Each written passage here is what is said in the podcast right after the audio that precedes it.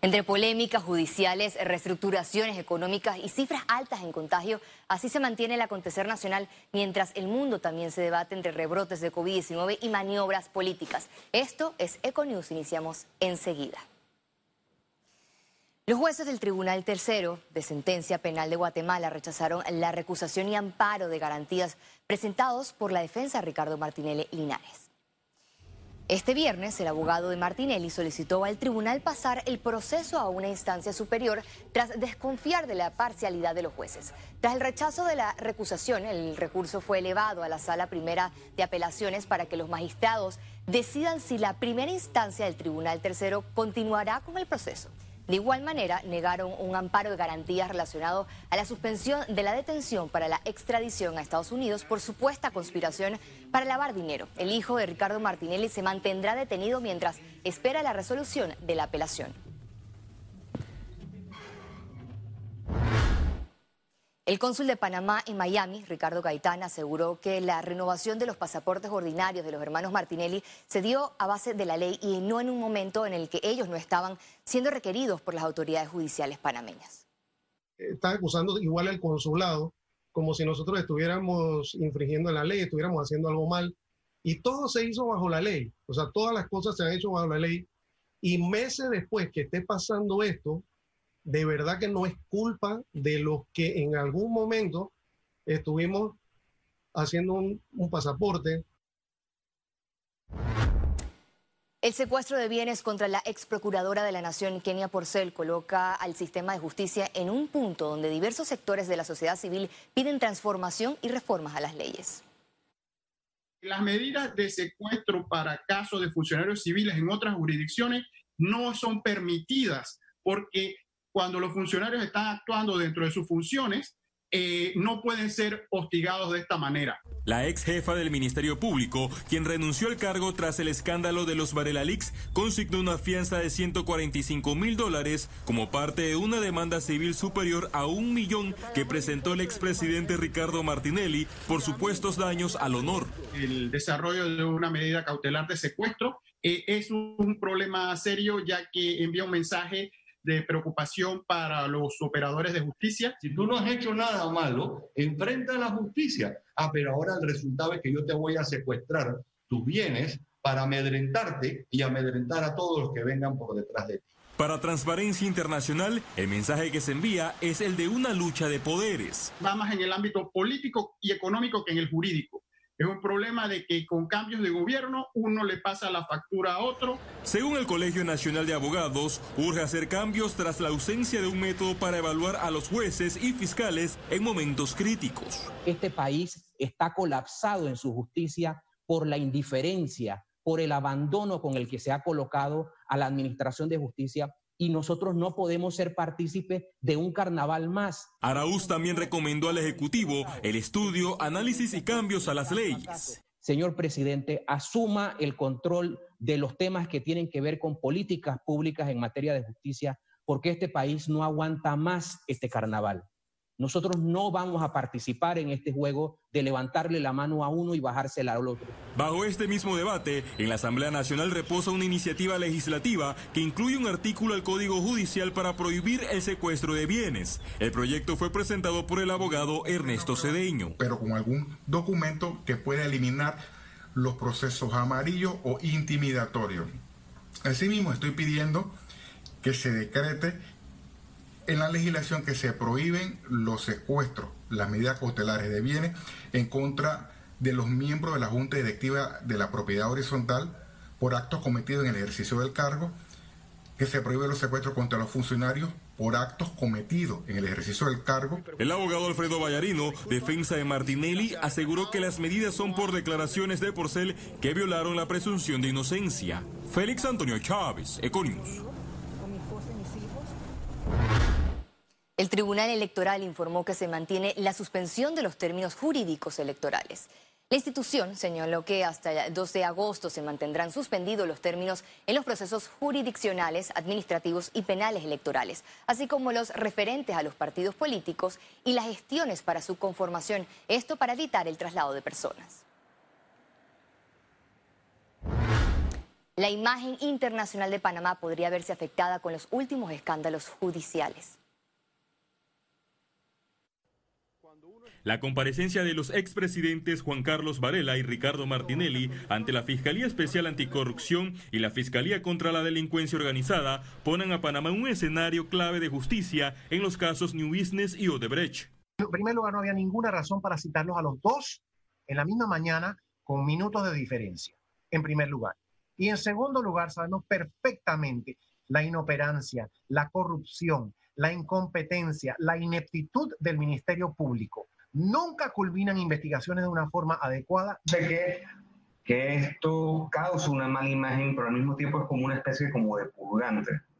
Yo creo que es muy necesario que toda persona que tenga eh, problemas con la justicia tenga que enfrentar la justicia. A esto los analistas le suman el caso de los hermanos Martinelli Linares, que ha sido noticia internacional. Si los medios de comunicación solicitan una información acerca de la expedición de un pasaporte panameño, que es un documento del Estado panameño, un documento oficial del Estado panameño, la ciudadanía tiene derecho de saberlo.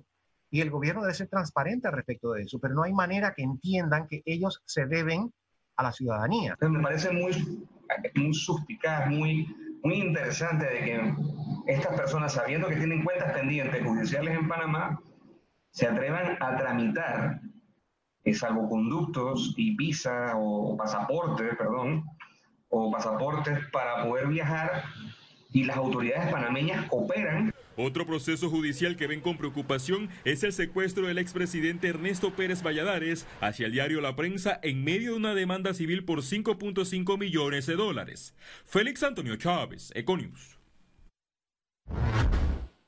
Este viernes, Panamá sumó 1.040 nuevos contagios por coronavirus. El número de pruebas realizadas fue de 3.064. Se registraron 24 nuevos fallecimientos para un porcentaje de letalidad de 1.99%. A continuación, más detalles al respecto. El reporte epidemiológico de este viernes totalizó 43.257 casos acumulados de COVID-19. 1.040 sumaron los nuevos contagios por coronavirus. 1.119 pacientes se encuentran hospitalizados, 160 en cuidados intensivos y 959 en sala. En cuanto a los pacientes recuperados clínicamente, tenemos un reporte de 21.426. Hasta este viernes, Panamá sumó un total de 863 fallecimientos, de los cuales 24 ocurrieron en las últimas 24 horas. El Ministerio de Salud reiteró que todo ciudadano que salga de su residencia mientras espera el resultado de la prueba de COVID-19 será sancionado con una multa de 50 mil dólares un monto bastante elevado, pero bueno, es lo que la ley permite y lo que la ley dictamina y es lo que estamos haciendo también ahora. Definitivamente estamos sancionando a toda persona o toda empresa o cualquier ente que esté violando o que no esté cumpliendo las normativas como debe ser y que eso va en detrimento de la salud y del control de la epidemia.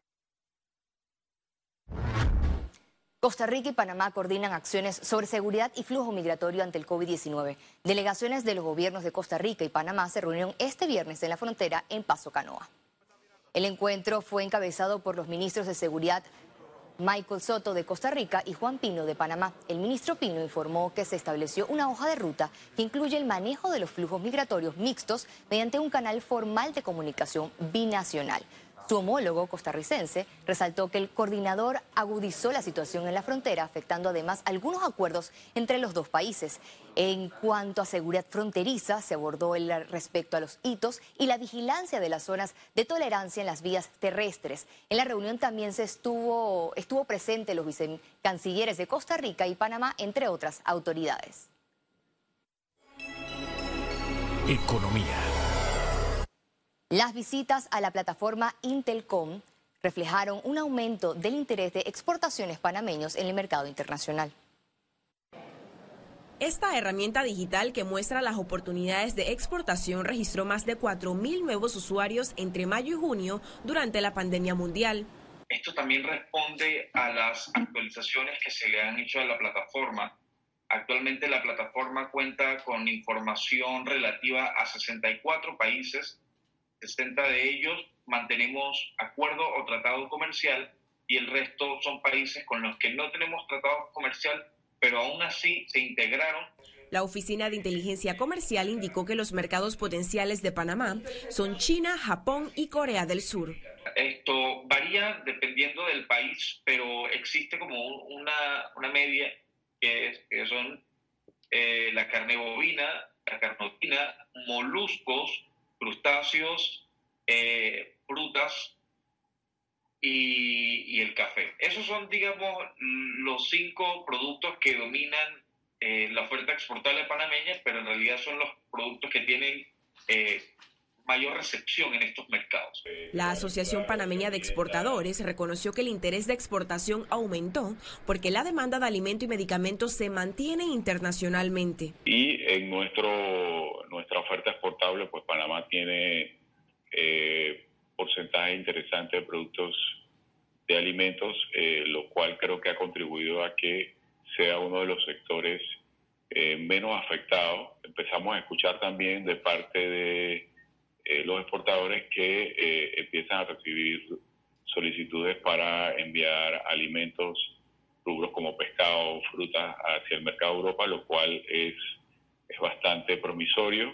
En este sitio web, el interesado encuentra opciones de productos por país, con fracción arancelaria, arancel preferencial, análisis, oportunidad, entre otros factores. Ciara Morris, Econews.